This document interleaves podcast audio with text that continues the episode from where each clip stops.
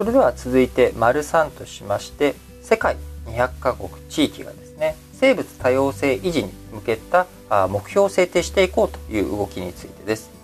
え、生物多様性を維持するため世界の約200の国地域がですね陸地と海洋こちらの3割の面積を保護保全することを目指す目標を今年2021年にもまとめる方向で調整に入っております。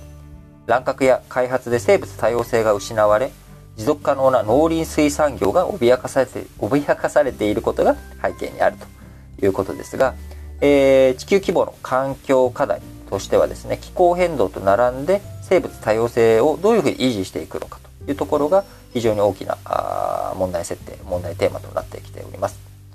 自然環境の保護生物多様性条約で決められており約200の国地域が参画しています。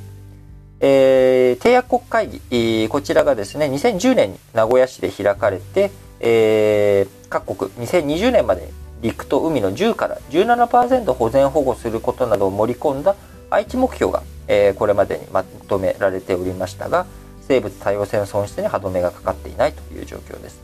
えー、締約国会議っていうものはですね、あの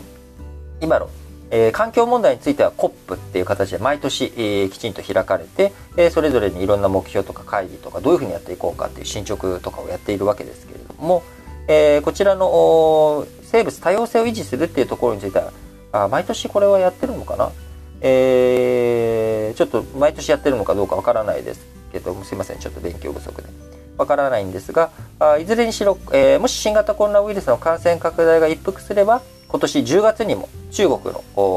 昆明、え昆明で条約の締約国会議を開いて、え2030年までの新しい目標を本格的に議論するという運びになっております。えなので、え条約がですね、えこう国連とかの枠組みとか何かの G20 とかの枠組みというわけではなく条約でみんなで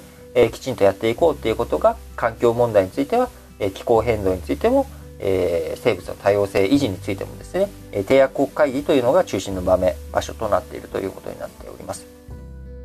えー、もちろんそれ以外の各機関、えー、日米欧など主要7カ国の G7 では陸地と海洋の面積をそれぞれ30%保全保護することで合意をしています。なので、えこちらがね世界の共通目標となっていくっていうことになりますが、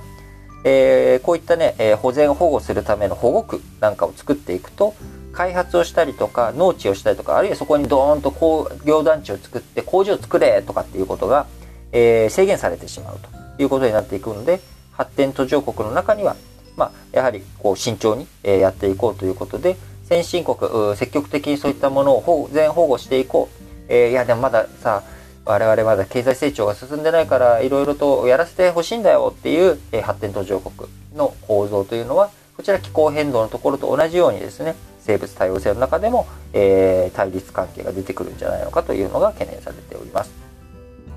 一方ね、2020年に世界自然保護基金 WWF がまとめた報告書によれば、